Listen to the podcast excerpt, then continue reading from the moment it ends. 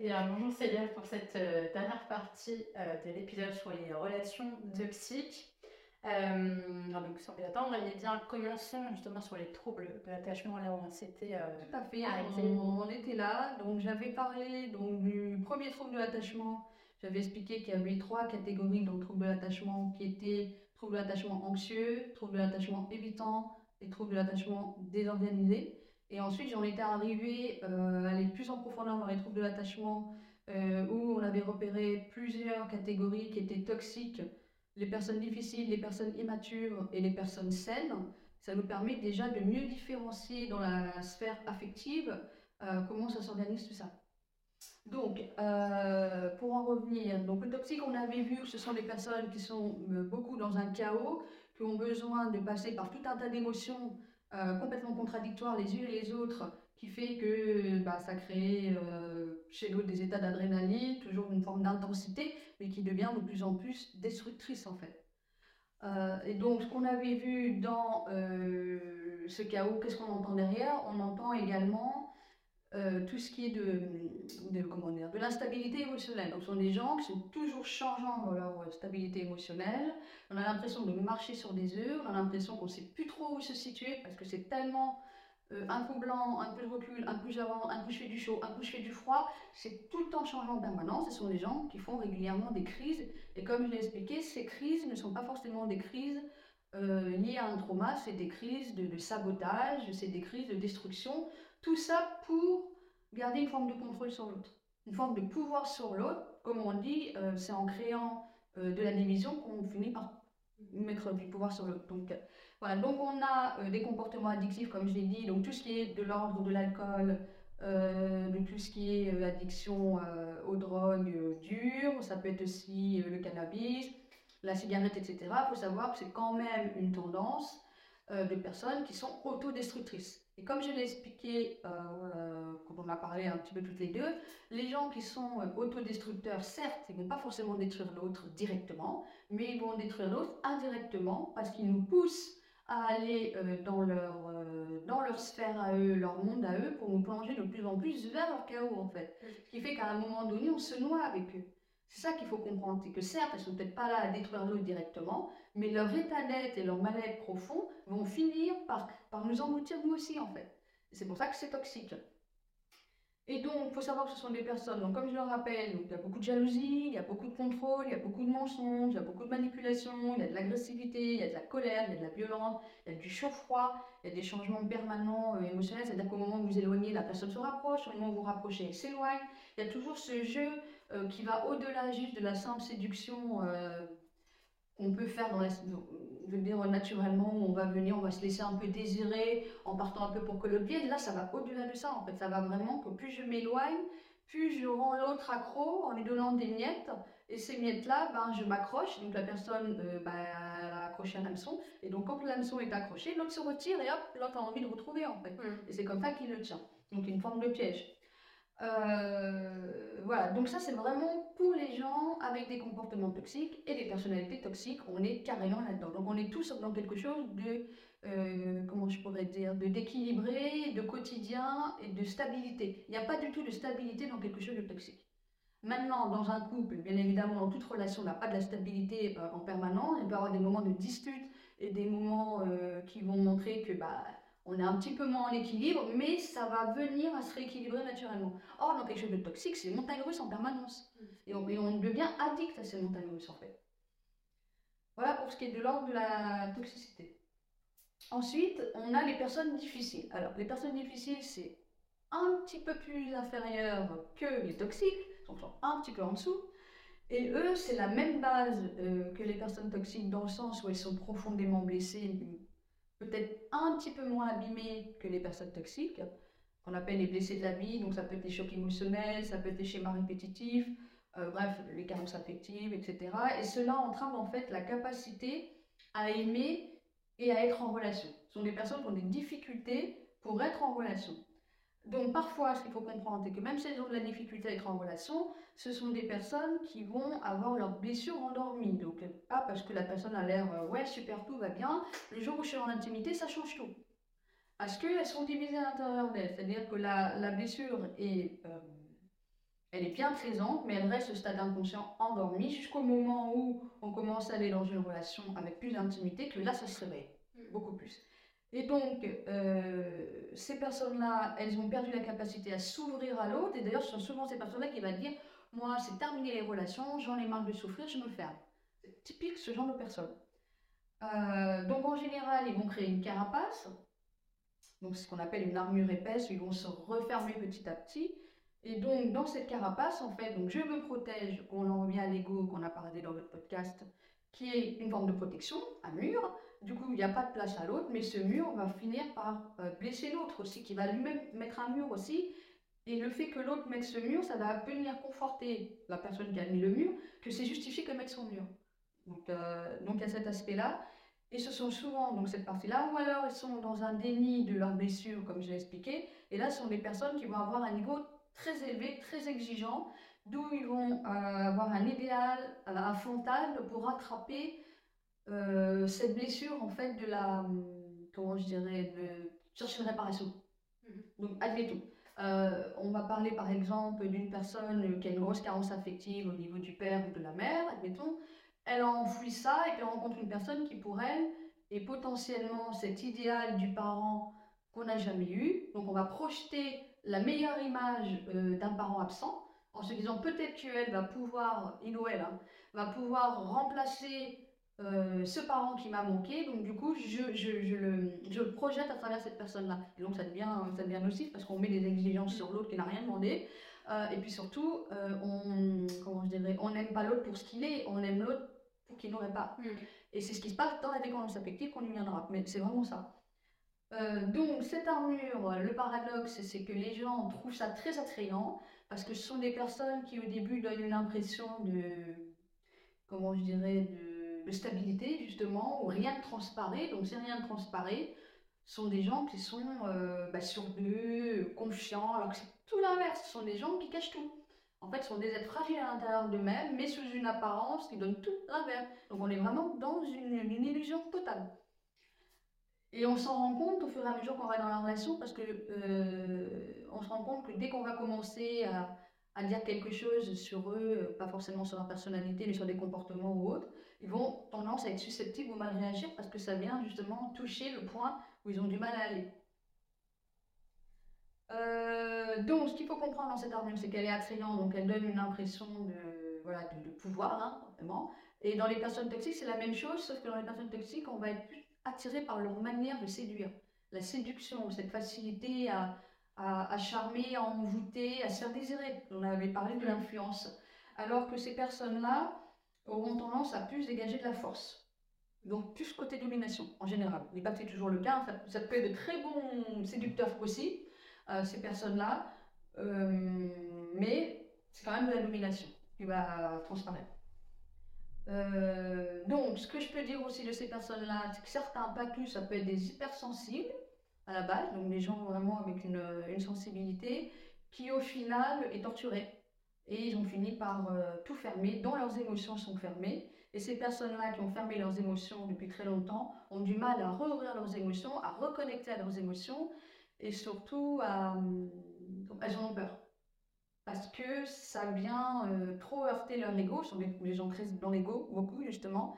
Et donc, euh, dès qu'ils sont face à leurs émotions, ils ont tellement peur d'être submergés par leurs émotions qu'ils finissent par euh, couper en fait. Ils veulent pas. Mm. Donc, c'est pour ça qu'il faut y aller gentiment. Donc, les personnes difficiles, c'est possible d'y remédier. On va dire un petit peu plus facilement que les personnes toxiques où là, c'est très compliqué. C'est plus compliqué, on va dire. Euh, mais ces personnes-là, voilà, il y a moyen de, de pouvoir les aider à reconnecter à eux-mêmes, à replonger à l'intérieur d'eux-mêmes et apprendre à se connaître. Voilà. Mais c'est un travail, évidemment, ça se fait pas en cinq minutes, euh, c'est voilà, beaucoup de choses à, à reconnecter, puis surtout lever petit à petit les résistances, de Mm. comprendre que c'est les résistances qui posent problème, euh, pour commencer à aller dans l'être et non plus dans l'avoir et non plus dans cet ego qui prend énormément de place. Voilà. Donc ça, c'est pour euh, cette partie-là. Ensuite, là, euh, dans l'insécure, ça rejoint les toxiques et les difficiles. Donc, dans l'insécure, alors là, on est plus. Donc, pas forcément des gens difficiles, mais qui sont insécurisants. Alors, qu'est-ce qu'une personne insécurisante On va pouvoir y venir. Donc, c'est des personnes qui vous prennent et qui vous jettent. Euh, fuis-moi, je te suis, suis-moi, je te fuis. Hein, donc c'est tout le temps du chaud-froid. Peut-être que oui, peut-être que non.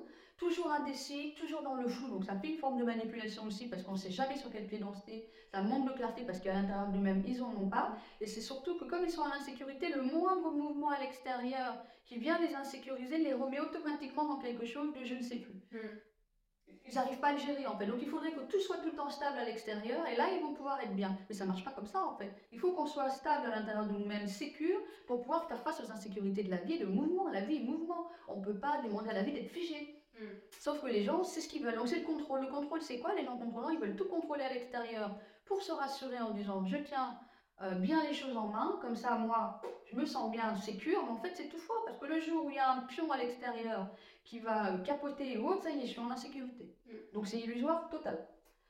Et donc, euh, donc, ce qui est assez marrant dans, dans cette personne-là, c'est j'aime ça en toi, mais en même temps, j'aime pas ça du tout encore.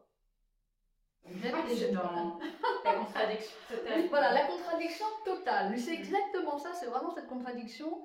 Donc euh, voilà, j'aime ça en toi, mais en même temps, j'aime pas encore ça, donc on sait bien où on va. Peur de l'engagement, évidemment, peur de souffrir, euh, ils finissent d'ailleurs, comme ils ont peur de souffrir, ils finissent par faire souffrir l'autre parce qu'ils sont tellement en protection que ça fait mal à l'autre. Il n'y a aucune ouverture, en fait, il n'y a aucune rencontre réelle.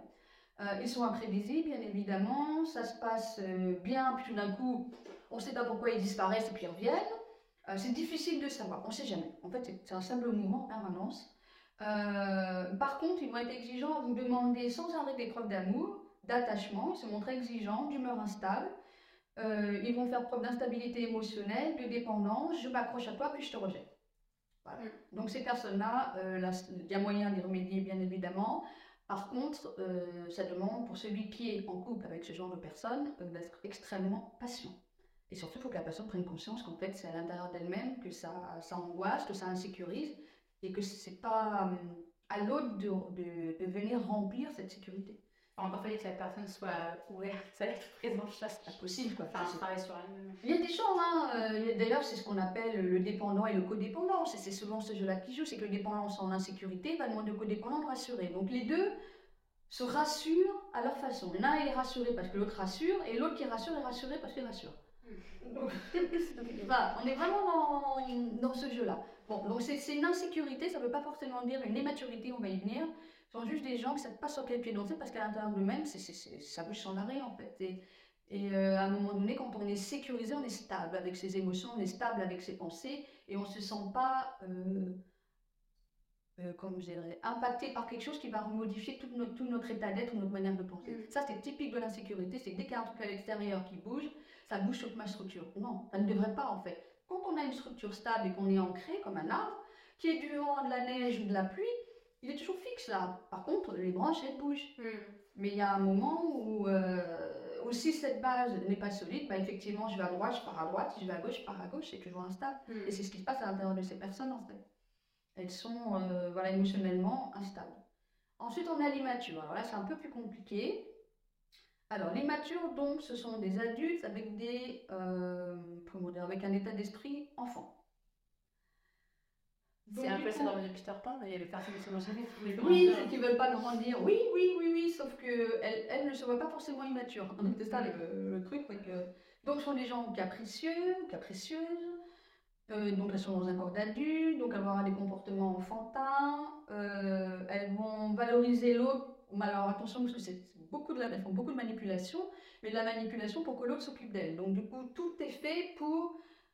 Euh, obtenir des choses de l'autre, mais en donnant des qualités. Oh, tu es meilleur que moi pour faire tel truc, oh, machin. Comme ça, moi, je me dédouane, je prends aucune responsabilité, je laisse faire l'autre. Mm. Je suis dans aucune autonomie, j'attends que l'autre le fasse à ma place. Donc, c'est un problème. Euh, du coup, on n'est pas dans quelque chose d'adulte. Le problème de ça, c'est que euh, ces personnes-là vont rechercher un partenaire stable, effectivement, qui règne leurs problèmes à leur place, qui joue le rôle de parent avec elles. Et le problème de ce couple-là, c'est qu'il y a souvent des conflits, il y a souvent de la frustration, euh, et une profonde insatisfaction parce que la personne qui est adulte n'aura jamais le retour euh, du niveau de là où elle en est émotionnellement. Une personne immature est incapable d'avoir un niveau adulte émotionnel. Donc, comme si on se retrouve avec un petit enfant. Donc, il est content quand tu lui donnes un jouet, il n'est pas content quand tu lui retires son jouet. On en est là. On en est vraiment là. Je peux vous dire que des gens comme ça, il y en a beaucoup. Euh, donc, c'est des gens qui n'aiment pas être remis en question, c'est des gens qui sont susceptibles, C'est des gens que c'est toujours la faute de l'extérieur, qui ont tendance à se victimiser évidemment, mais le, vrai profil immature, ce sont des personnes qui, comme elles sont égocentrées, faut le rappeler aussi qu'elles donc elles sont tournées que sur elles-mêmes aussi, pour elles, il n'y a, a, pas besoin de se remettre en question, puisque l'introspection fait partie de la maturité de l'âge adulte, elles se mentent pas. Pour elles, c'est normal, c'est comme ça. Elles, elles ont grandi comme ça, elles sont comme ça, et donc du coup, dès qu'on commence à dire, bon écoute, il faudrait peut-être évoluer là-dessus, là-dessus, non, non, non. Mais elles ne le reconnaissent absolument pas, parce que ça ne passe pas par les cas d'introspection, comme je l'ai rappelé. Donc elles n'ont aucune responsabilité, et surtout, surtout, vraiment ça, c'est vrai que j'insiste, mais pour l'avoir connu, les immatures vraiment ne supportent pas d'être contrariés. Alors là, c'est le summum du summum, c'est ni contrarier, ni faire des efforts, tout doit être dans le confort, j'en fais le moins possible, et je me porte bien. Mm. Euh, et souvent d'ailleurs, ce genre de profil, on les retrouve euh, des hommes qui se mettent, souvent des hommes qui ont de l'argent, pas toujours, hein, mais il y a une catégorie qui est comme ça, où il y a des hommes qui ont de l'argent qui se mettent avec des femmes très enfants, où en fait ils les prennent en charge complètement financièrement, euh, ils les habillent comme des poupées, ils les sortent et tout. voilà, c'est typique de ça. voilà, donc c'est le confort avant tout, tout ce qui va avec toujours amené à moi, moi, moi, pour me satisfaire moi, l'autre doit être là pour moi, c'est typique d'un enfant. Donc c'est immature parce que l'enfant il a besoin des parents pour vivre, sauf qu'adulte normalement devrait plus être là. Mais il y en a, ils ne sont pas poursuivis leur, leur évolution psychique et ils en sont là. Donc, ces personnes-là, comprenez bien que plus vous les aidez, plus vous, vous faites à leur place, plus vous ne les aidez pas dans l'autonomie, déjà pour commencer. Euh, et deuxièmement, ce travail d'introspection, c'est qui tout double. Soit effectivement, elles ont une grosse prise de conscience à un moment donné que leur comportement est nuisible pour l'autre, et là, il y a moyen, si elles prennent conscience, de rectifier, de, commencer à faire un travail d'introspection, comme je le rappelle. Mais maintenant, si elles ne reconnaissent rien et que tout est dans le déni, il n'y a rien à faire. Elles resteront comme ça. Et elles peuvent rester comme toute leur vie. Euh, maintenant, une relation saine, une personne saine, une personne mature. Donc déjà la maturité c'est quoi? Donc ce que j'ai mis c'est capacité de répondre aux éléments de la vie en créant une séparation entre vos émotions et les événements. Il y a une prise de recul sur les choses. Euh, elles arrivent à fonctionner avec les hauts et les bas de la vie, bien évidemment, parce qu'elles savent que la vie est impermanente. Elles sont honnêtes avec elles-mêmes, elles ont conscience d'elles-mêmes, elles ont une bonne connaissance d'elles-mêmes, et du travail qu'elles ont à accomplir à l'intérieur d'elles-mêmes. Qu'elles ont la capacité de pouvoir s'auto-étudier, de se rendre compte que tel comportement est bon ou pas, peut-être qu'il faut que je travaille sur moi là-dessus. Donc elles ont cette capacité de, lucidité à l'intérieur d'elles-mêmes. Elles posent les actions pour y arriver. Elles ne sont pas là en train de pleurnicher, elles ne sont pas là en train de pleurer sur leur sort, et elles ne sont pas là en train de chercher absolument tout à l'extérieur. Elles vont puiser dans leurs ressources. Euh, donc, une relation saine pour une personne saine, c'est une personne qui est stable, une personne qui est mature, une personne qui est sécurisante, qui se sent en sécurité avec elle-même, qui est dans la construction des choses, qui maintient les efforts, qui a une intelligence émotionnelle. L'intelligence émotionnelle, c'est la capacité de pouvoir se remettre en question quand l'autre dit quelque chose ou d'être à l'écoute de l'autre pour euh, pouvoir réajuster et arranger s'il y a besoin. Il y a une forme de, comment je dirais, de coopération en fait qui se fait. Mm-hmm. Euh, qu'est-ce que je voulais dire? Donc elles ont un esprit clair, elles sont dans la clarté, elles ont des limites claires, elles savent très bien ce qu'elles veulent, ce qu'elles ne veulent pas. Elles ont un attachement sécure, ce qui fait que peu importe les éléments, elles ne bougent pas de leur base. Euh, elles n'ont pas peur d'aimer, évidemment, elles n'ont pas peur du lien. Elles sont beaucoup plus dans la routine, elles sont moins dans le grave évidemment, elles sont moins dans le débile, elles sont moins dans l'apparence, elles n'ont pas besoin de ça en fait. Elles sont moins dans la séduction aussi, moins dans la fantaisie, moins dans tout ce qui est apparence et adrénaline. Pourquoi? Parce qu'elles savent ce qu'elles valent, elles ont de la valeur, donc elles n'ont pas besoin de l'afficher en fait. Voilà, plus, plus, on affiche et plus on est en manque en fait. C'est ça que j'explique aux gens, c'est pas ce qui est le plus visible, qui est le plus... Euh, le plus parlant ou, ou, la réalité en fait. Justement, on est dans un monde qui est d'illusion. Et plus on se voit soi-même, plus on est dans l'illusion. Et c'est pour ça que les gens qui ont fait un travail sur eux-mêmes, qui ont fait un travail sur eux-mêmes, voient ces illusions, alors que les personnes qui n'ont pas fait un travail sur eux-mêmes sont victimes des illusions. Mm. C'est là qu'on voit vraiment la différence dans les deux. Euh, donc, ce sont les personnes qui préfèrent communiquer, qui sont dans la communication, dans l'échange, euh, qui vont pouvoir solutionner, elles sont responsables de soi. Euh, elles s'adaptent, mais ne se suradaptent pas. Bien évidemment, elles peuvent arranger les situations quand il faut, mais elles ne vont pas se suradapter ou surenchérir sur quelque chose ou investir ce qu'il ne faut. Euh, elles ont peu de variations émotionnelles, elles ont, mais c'est pas des montagnes euh, qui montent et qui descendent non-stop. Elles sont en paix en fait avec elles-mêmes parce qu'elles ont fait un travail sur elles-mêmes. Donc du coup, il y a un équilibre qui se fait. Et du coup, quand il y a cet équilibre, ah c'est sûr, c'est pas le, les montagnes russes, le manège, là où on va ressentir des sensations fortes, extraordinaires, c'est sûr. Mais c'est là où j'invite les gens vraiment à réfléchir, c'est que vous avez le choix. Soit vous décidez de vous satisfaire à court terme, qui est les montagnes russes. Ah, c'est sûr que sur le moment, vous ressentez votre dose d'adrénaline, c'est merveilleux, c'est magique, tout ce que vous voulez. Ça redescend aussi vite que ça monte. Soit effectivement, vous avez moins cet aspect-là, mais par contre, sur le long terme, vous allez avoir le droit à plus d'épanouissement, plus de bonheur, plus d'accomplissement, plus de choses en fait. Mm. Ça se construit sur le temps. L'amour est du temps. L'amour n'est pas un truc à la va-vite. Ça se construit. Donc c'est ça la différence. Et les gens aujourd'hui sont dans la consommation. Et cette consommation nous, nous met dans les choses à la va-vite. On va absolument ressentir des sensations. Si on ressent rien, c'est qu'il rien. Non. Parfois, ça prend du temps, ça se construit. C'est apprendre à vivre, en fait, tout simplement. Et on n'est pas dans notre dose qu'on attend. Euh, j'ai papillon dans le vent, donc ça y est, c'est merveilleux, c'est la bonne personne pour moi. Non, non, ça marche pas comme ça, en fait. Je dire sur les personnes dites saines. Est-ce que ça enfin, on est sain parce qu'on a forcément fait un travail sur nous-mêmes ou, est-ce qu'on peut être naturellement une personne saine? Alors, il y a des personnes saines qui, ont cette chance euh, d'être équilibrées parce qu'elles ont été dans une famille sécurisante. Ça existe bien sûr, heureusement, il y en a. Euh, donc, ces personnes-là auront moins de problèmes que d'autres. On va pas trop mal des petites choses, mais ça ne sera pas. Euh, ça sera pas chaotique, ça sera pas toxique, ça sera pas euh, dans, dans, des choses négatives à ce point-là, en fait. C'est ça la, la, différence. Oui, ça existe, bien sûr, oui, oui. Euh, maintenant, elles, vont quand même faire un travail sur elles, mais euh, parce qu'elles ont conscience qu'elles ont besoin de travailler des choses, par exemple augmenter l'estime de soi, la confiance en soi, ce genre de choses.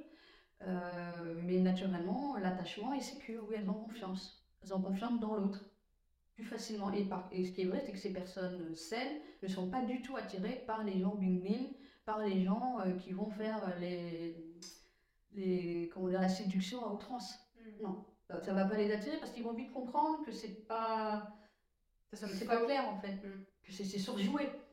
Elles, elles sont dans la vérité. Donc, à partir du moment où on est dans la vérité, l'authenticité, on voit tout de suite quand quelqu'un ne l'est pas. ça, c'est une évidence, je peux vous garantir ça là-dessus. On voit le contraste qui est en train de se jouer, c'est assez impressionnant. Ouais. Et alors, si on en vient euh, un petit peu à la dépense affective pour euh, qu'on aille un peu plus euh, en profondeur, est-ce que tu peux nous en dire vraiment alors, avant d'en venir à la dépendance donc affective, fait partie, donc, comme j'expliquais, du trouble de l'attachement anxieux, du désorganisé aussi. L'évitant peut en faire partie, mais il est quand même moins parce qu'il s'autosuffit. suffit. Mm-hmm. le dépendant a besoin de l'autre, il y a, il y a une, une, histoire de besoin derrière. Euh, le problème vraiment, euh, je dirais, du, dépendant affectif, déjà, il doit comprendre qu'il est dans une vision idéalisée des choses. Euh, quand je dis idéalisé, c'est qu'il y a une forme de fantasme, d'idéal absolu, de quête d'un idéal. Pourquoi? Parce que derrière cette quête de l'idéal, qu'est-ce qu'on entend? On entend fusion.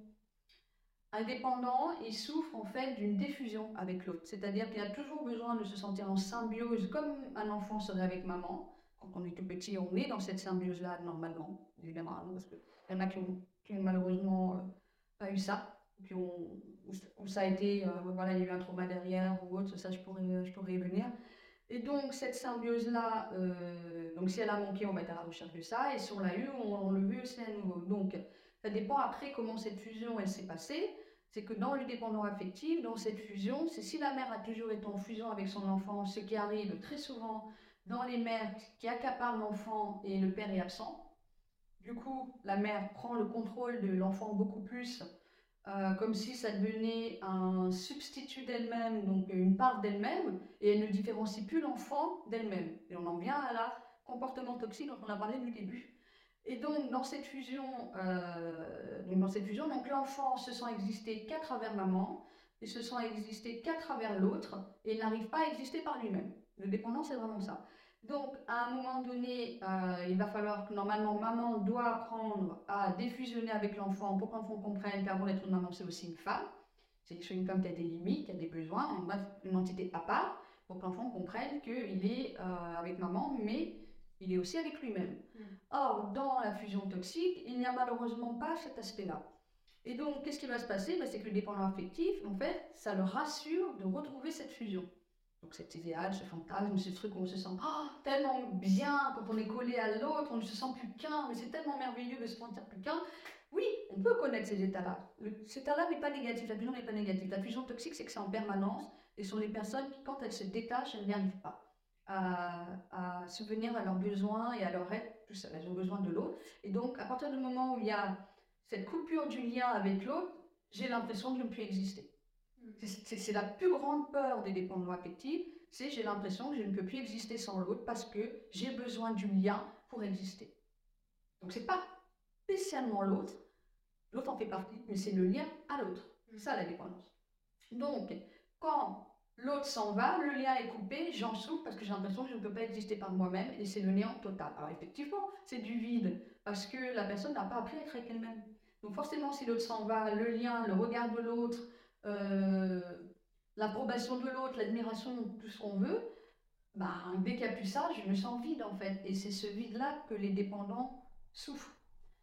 Et c'est pour ça que quand ils sont seuls, c'est dur pour eux. C'est dur encore une fois, la solitude qui est pour eux imposée, mais solitude, je, préciserai plus euh, l'isolement. C'est-à-dire qu'ils ont l'impression d'être isolés et que sans l'autre, ils ne peuvent rien faire. Donc ils sont dans une dépendance où l'autre représente tout, représente leur moitié, hein, comme on l'entend, ça en fait partie. Euh, il y en a d'autres, c'est leur âme sœur, c'est la révélation, c'est sans l'autre, je ne peux pas vivre. Euh, du coup, elles vont se mettre aussi dans une position euh, d'énergie où elles vont donner énormément à l'autre pour avoir. Alors, il faut savoir que c'est assez égoïste, hein, parce que c'est je donne à l'autre, mais pour subvenir à me rassurer moi, à garder le lien. Je fais tout pour éviter que le lien s'éloigne. Donc il y, a de la manipulation dans la dépendance affective, euh, il y a du chantage affectif, il y a de la bouderie, ça dépend du niveau de la dépendance évidemment. Euh, ce sont des personnes qui vont, euh, comment je pourrais dire, reprocher à l'autre quand ces personnes sont elles-mêmes, c'est-à-dire qu'au moment où j'ai envie de faire des choses tout seul, fais tes choses de ton côté, la personne dépendante ne supporte pas. Ah, tu vas faire des choses sans moi Ça va pas aller. Ah, mais moi je fais jamais les choses sans toi, euh, ça a du mal en fait, donc du coup ça va mal réagir. Euh, parce que derrière ça, elle ne supporte pas que l'autre puisse fonctionner indépendamment d'elle. Parce qu'elles ont besoin de s'accrocher à l'autre, donc si l'autre n'est pas accroché comme elle, ça ne leur plaît pas en fait. Donc elles n'aiment pas quand l'autre est capable d'être heureux sans elle. Hmm. Ça c'est typique du dépendant. Alors là, le dépendant a du mal à accepter vraiment que l'autre puisse faire des choses par lui-même sans l'autre. Ah non, non, il faut qu'il y ait l'autre, parce que la personne dépendante, elle a besoin de l'autre. Donc, il y a ce problème-là dans la dépendance. Euh, ensuite, euh, dans une autre catégorie de dépendance affective aussi, les femmes qui aiment trop, comme on est euh, parlé, sont les gens qui donnent énormément. Donc on a l'impression que c'est du don. C'est pas réellement du don, c'est une forme de réparation à l'intérieur d'elles-mêmes, où elles ont tellement manqué d'affection qu'elles se disent si je veux en donner en plus, toujours en plus, bah, l'autre va m'aimer plus. Sauf qu'en fait, l'autre va pas forcément aimer plus parce qu'elles vont donner à des gens comme leurs parents qui n'ont pas donné. C'est-à-dire que euh, si un parent a été absent ou un parent a été négligent, eh ben, elles vont se dire que je vais, euh, j'ai pas réussi à changer mon parent quand j'étais enfant. C'était mon souhait inconscient de faire ça. Euh, donc du coup, je garde cette projection, ce fantasme-là, cette idéalisation-là. Et donc du coup, qu'est-ce que je vais faire? Eh ben, Je vais venir apporter à l'autre ce que moi j'ai manqué, comme ça peut-être qu'à ce moment-là, l'autre il va me donner ce que j'ai pas eu. Mhm. En fait, l'autre il ne peut pas donner à la hauteur parce que la personne n'a pas eu en fait. Donc à un moment donné, euh, ben, la personne elle a donné à des gens indisponibles, elle va donner effectivement à des gens toxiques, des gens qui vont souffrir. Euh, elle va être sensible euh, en fait à, son vécu de son schéma familial d'un des deux parents ou les deux parents, tout dépend voilà, du, du contexte. Et donc du coup, ça va être projeté sur le partenaire. Et donc le partenaire va avoir euh, beaucoup d'amour, beaucoup d'attention et tout, mais c'est là où c'est la porte ouverte aux manipulateurs, parce que les manipulateurs vont servir, vont prendre. En fait, c'est pour se euh, réparer les carences affectives. Euh, voilà, c'est une forme inconsciente de vouloir réparer ce qui a manqué. Et donc, elles disent que si je donne, je vais obtenir. Enfin, réparation, je vais enfin obtenir ce regard, cet amour que j'ai jamais eu. Peut-être qu'enfin, la personne va me le donner parce que je vais me mettre dans la position euh, pour l'avoir, sauf qu'en fait, elles vont investir, et même je vais aller plus loin, surinvestir, et c'est là où on tombe dans l'emprise, c'est que plus je donne, plus l'autre donne moins. Donc plus l'autre donne moins, plus je donne. Et en fait, plus je donne, plus l'autre s'en va, et au moment où je donne moins, l'autre me redonne. Ah C'est un cercle vicieux. C'est ça l'emprise. En fait, l'emprise, c'est que normalement, un couple, c'est 50-50 dans l'absolu, on a 40-50, on jamais 50-50, mais parfois on a l'équilibre de deux personnes qui se rencontrent, chacune apporte son bien-être séparément, elles se retrouvent ensemble et elles font un bien-être ensemble, mais elles sont quand même dans un bien-être ensemble, séparés. Or, dans une relation toxique, il y a un déséquilibre. Donc ça veut dire qu'on est dans quelque chose de dominant-dominé, on est dans une supériorité-infériorité, il y a un déséquilibre à un niveau où en fait ce n'est pas équilibrant.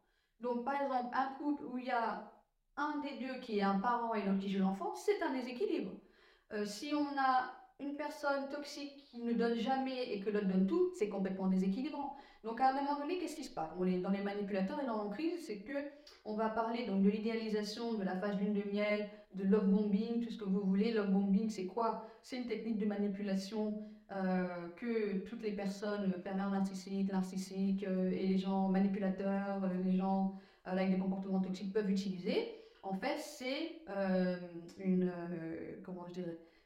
C'est en fait, euh, on va donner un surplus d'amour, tout va venir très rapidement, tout est magique, merveilleux, comme si on était drogué à la limite, où la personne, elle est là, tu, tu, es le meilleur qui puisse m'arriver, j'ai jamais rencontré quelqu'un comme toi, oh, je représente toutes les qualités que j'aime, je me vois avec toi, mais il faut savoir que ça se fait dès les premières secondes.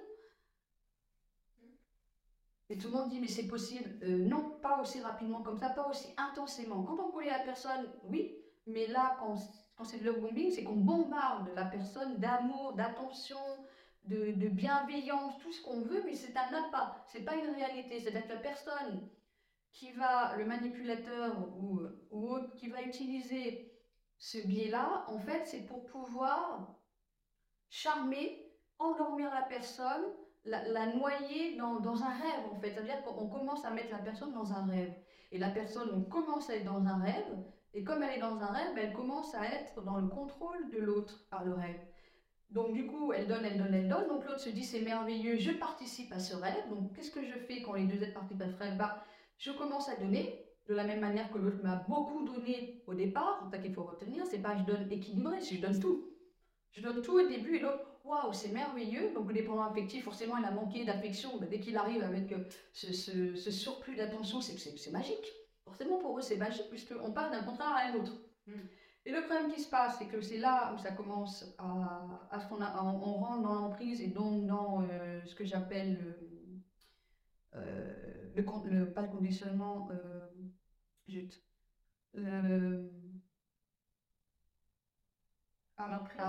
non, pas l'emprise, j'ai un trou de mémoire. Euh, oui, le renforcement intermittent.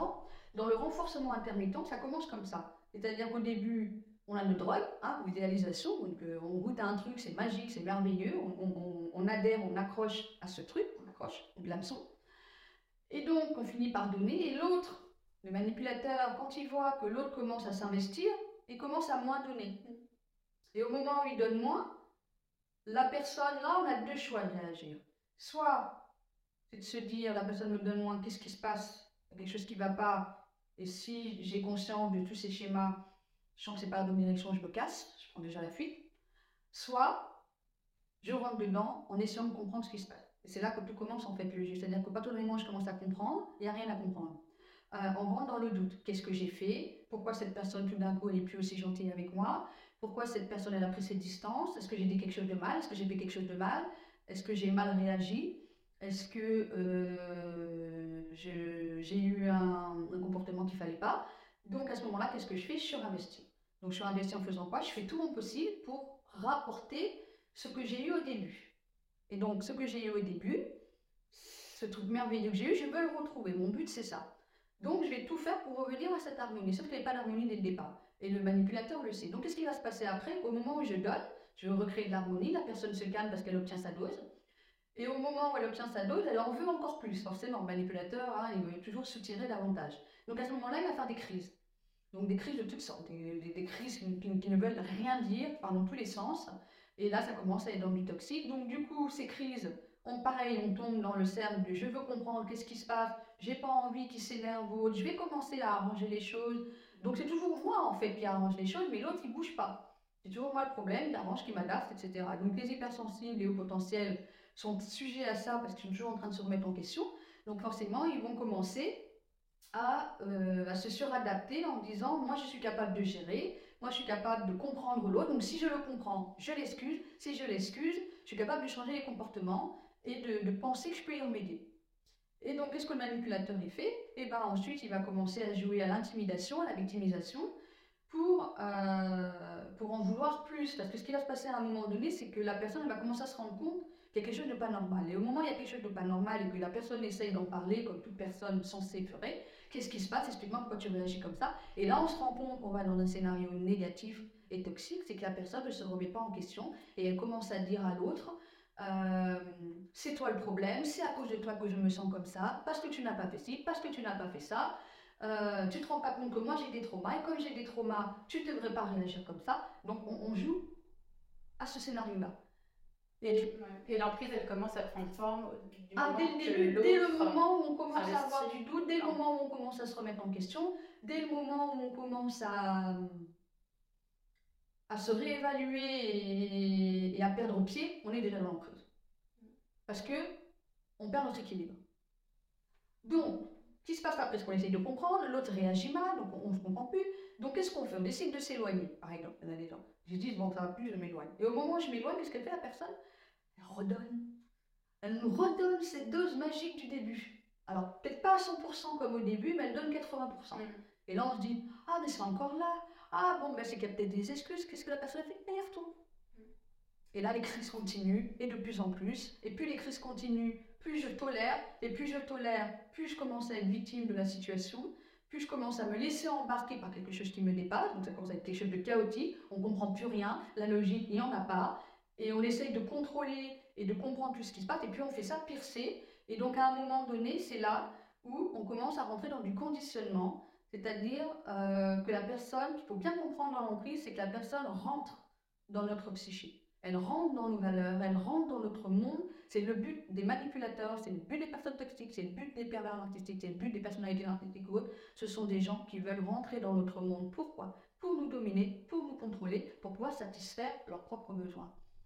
Euh, et donc, ça satisfait leurs propres besoins. Donc, du coup, c'est à ce moment-là, quand on commence à être dans, dans, dans du doute, dans de l'instabilité, c'est là où on est le plus manipulable c'est connu, même dans la politique. Hein, si vous voyez, c'est le moment où il y a du stress là, avec l'histoire du Covid. Si vous regardez le Covid, c'est la peur, la panique. C'est à ce moment-là qu'on est plus manipulable parce que la personne va jouer après de la peur aussi. Mm.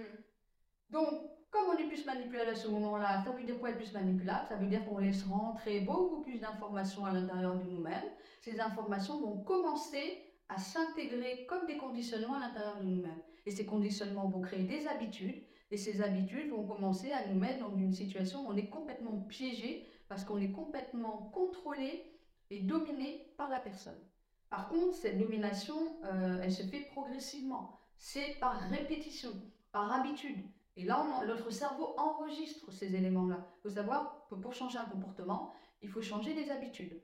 Or, l'inconscient est en train de se créer un nouveau programme. Ce programme, comment il se passe dans l'emprise? Eh ben, il va se passer qu'on va commencer par ne voir plus que la personne à l'intérieur de nous-mêmes. C'est-à-dire que tout est fait en fonction de oui, mais l'autre. Oui, mais si je parle de ça, peut-être qu'il va mal réagir. Mes amis, je vais peut-être pas les voir parce qu'il a fait ci ou ça. Donc c'est là qu'on commence à aller vers un isolement. Et dans cet isolement, on se sépare des autres, on devient de plus en plus fragile à l'intérieur de nous-mêmes, on commence à perdre de l'énergie. Et comme on commence à laisser l'autre rentrer dans notre monde intérieur, on est dépossédé de nous-mêmes puisque l'autre nous possède. Donc, dépossédé de nous-mêmes, ça veut dire quoi? Ça veut dire que notre être et notre âme et commence à s'endormir, on commence à se fader gentiment, si on peut dire ça comme ça. Euh, et donc, nous n'avons plus notre propre personnalité. Nous commençons à avoir de la dévalorisation, à avoir une baisse d'estime, une baisse de confiance qui va s'installer de plus en plus, une perte d'énergie colossale parce qu'on cherche à arranger, à remédier, à essayer d'arranger ce qui est pas possible en fait quelque part. Donc on perd le temps, hein, clairement. Euh, et donc c'est ça qui fait qu'à un moment donné, on a embarqué dans tout ça, parce que l'autre a pris possession de notre psychisme, et euh, on n'arrive plus à s'en défendre dans notre tête après. Parce qu'il faut comprendre aussi, c'est que le jour où on se sort de ce schéma d'emprise, oui, on s'en sort euh, dans la réalité, la personne n'est plus avec nous, et oui, on se sent libre quand la personne n'est plus avec nous. Par psychiquement, elle est toujours là. Et, c'est là qu'on se rend compte dans les traumas pour ces personnes-là. Je me rappelle d'une cliente il y a quelques années maintenant, qui avait vraiment vécu ça, c'est là qu'on a pris conscience qu'elle vivait ça à l'intérieur d'elle-même. Elle, elle, a eu affaire à quelqu'un voilà, du narcissique. Et en fait, cette personne n'arrivait plus à sortir seule et elle avait l'impression qu'elle était surveillée par lui en permanence. Partout où elle allait, c'est je suis surveillée par lui, je ne arriverai jamais seule parce que cette personne est venue posséder son esprit, donc il est encore en elle. Et donc c'est à ce moment-là où il y a tout un travail thérapeutique pour aider la personne à se libérer de cette personne à l'intérieur d'elle-même qui continue en fait à, à la détruire. Mm. En fait. Et, et le, je me rappelle de la séance le jour où on avait réussi à libérer intérieurement euh, cette possession de cette personne, ça a été une vraie délivrance pour elle. Là, elle a pu ressortir dehors sans avoir la crainte et de se sentir libre et surtout de prendre conscience, ça j'invite vraiment les personnes, on est libre et on a le choix de décider et de reprendre le pouvoir. Oui, mais c'est bah, un, vrai, bah, un vrai boulot. Et après, bon, bah, il y a différents, euh, euh, différentes phases. Qu'est-ce que je voulais dire d'autre sur l'ancrage aussi? Je voulais juste apporter une petite euh, euh, aussi nuance aux dépendants affectifs. C'est que, enfin, tout à l'heure, tu disais que c'est des gens qui, pour réparer leur manque affectif quand ils étaient plus petits, parce que des personnes qui vont du coup, donner à des personnes, et pas forcément les bonnes en plus. Mais au contraire, ça peut être des personnes qui, comme ils n'ont jamais euh, reçu d'amour, ils n'ont jamais connu ça, ils sont incapables d'en donner aussi. C'est des gens. Euh, c'est dur pour les gens de dire ça. Moi, je me souviens, j'ai une cliente, déjà, lui disais, on ne peut pas aimer si on ne s'aime pas soi-même, et tu es sûr que le savais. Regardez avec une tête effondrée. Euh, bah oui, parce que on n'est pas à l'écoute de ses besoins, on n'est pas à l'écoute de soi, on n'est pas à l'écoute de l'aide. Donc, ce qu'on pense donner à l'autre est une. Euh, comment dire on, parle de soi et, c'est ça, c'est paradoxal ce que je vais vous dire, mais souvent quand on est en manque d'amour, on va vouloir donner à l'autre qu'on n'a jamais eu. Sauf que l'autre ne nous a rien demandé. L'autre ne nous a pas demandé de donner cet amour qu'il n'a jamais eu, puisque lui, il est à part. Et c'est souvent ce qui se passe dans les mères de famille, par exemple, qui ont manqué d'amour. Elles disent Je vais tout donner à mon enfant parce qu'il a manqué. Si on est à l'écoute de l'enfant et si on est à suivre ses besoins, pas de problème, c'est ça. Maintenant, là où ça devient malsain, c'est j'estime savoir mieux que quiconque en tant que mère ce que mon enfant a besoin. Et surtout, euh, je vais lui apporter ce que moi j'ai manqué. Donc, je fais vivre à mon enfant mon histoire, mon passé, euh, à travers l'enfant et je te donne ce que moi j'ai manqué. Mais l'enfant n'a peut-être pas besoin de ça. Mm. Et ça, ça crée une injustice. Et c'est là que j'invite les gens à la prudence là-dessus. C'est souvent là que les gens vont dire après tout ce que j'ai fait pour toi, voilà comment tu me remercies, quelle gratitude. Mais l'enfant n'a rien demandé. Mm. C'est ça le, le, problème. Et après, pour en revenir à l'emprise, je voulais juste dire une chose. Là, j'ai donné vraiment le schéma des emprises, euh, je vais dire, de personnes, euh, de relations toxiques. Maintenant, bien évidemment, pour ces pervers narcissiques, ça va jusqu'à la destruction. Donc, ça va vraiment jusqu'à l'anéantissement de la personne. Euh, donc là, ce qu'il faut comprendre aussi, qu'une fois qu'on est dans cette dépendance, et qu'on a du mal à en sortir, c'est parce qu'il y a plusieurs choses qui se passent et pendant toute cette phase, euh, comme je l'ai dit, on bombarde d'amour et après on nous enlève et puis après on nous fait des crises, puis après on nous rabelle, puis après on a de la violence, ces choses-là. De passer tout le temps du chaud-froid et compagnie. En fait, le cerveau, à un moment donné, est en train de vivre du stress. Donc, quand le, stress est fait pour être momentané, sauf que là, on est dans un stress qui commence à être chronique, on va vers ce qu'on appelle un stress post-traumatique, donc on va vers un trauma qui est en train de s'installer, euh, à l'intérieur du cerveau parce que le programme est en train de changer. Et il faut comprendre que dans ce trauma, euh, on commence à être fatigué, épuisé, euh, nerveusement, physiquement, euh, psychiquement, bien évidemment, émotionnellement. Bref, on est, on est à bout, on est vraiment à bout. Donc là, on n'a même plus la force de sortir. Et là, ça va jusque-là. Et donc, du coup, ça change dans le, dans synapse, parce que qui dit stress dit forcément changement de la chimie de l'organisme. Et ce changement de la chimie de l'organisme, ça fait complètement une dégringolade en fait des neurotransmetteurs, donc sérotonine, de, sérotonine, dopamine, noradrénaline, tout ça, c'est un cocktail explosif dans le cerveau. Et donc à un moment donné, la personne finit par être en dépression. Et, c'est ce travail-là qui prend le plus de temps d'ailleurs dans le corps, qui, demande euh, voilà, du, temps pour remédier, parce qu'il y a eu de réelles séquelles. Il y a des gens chez qui ça va rester, il y a des gens chez qui on peut encore... Euh, tout dépend en fait du temps de répétition et tant euh, que la relation a duré en fait, mm. l'emprise. Donc plus c'est court, ça dépend des gens encore une fois, mais plus c'est court, c'est quand même un peu plus remédiable, plus c'est long sur des années et plus c'est complexe en fait. Euh, donc du coup, là, la, personne, euh, bah, elle est complètement vidée d'elle-même, elle est dépossédée d'elle-même. Donc tout ça, vous vous dites aux gens, mais il faut que tu sortes de là, tu vois pas que c'est un narcissique ou un narcissique ou autre, sort de là, mais la personne n'a même plus la force la plupart du temps. Et, et psychiquement, elle est complètement dans la base du cerveau. Donc, euh, c'est compliqué euh, de, de, se dire je reprends la force de sortir de tout ça en fait. Mhm. Donc c'est donc c'est ça la, la complexité. Donc ça va jusqu'à la destruction, alors que là, dans les relations toxiques, non, on va dans les cursus que j'ai lu du début, on va pas forcément jusqu'à jusqu'à ça.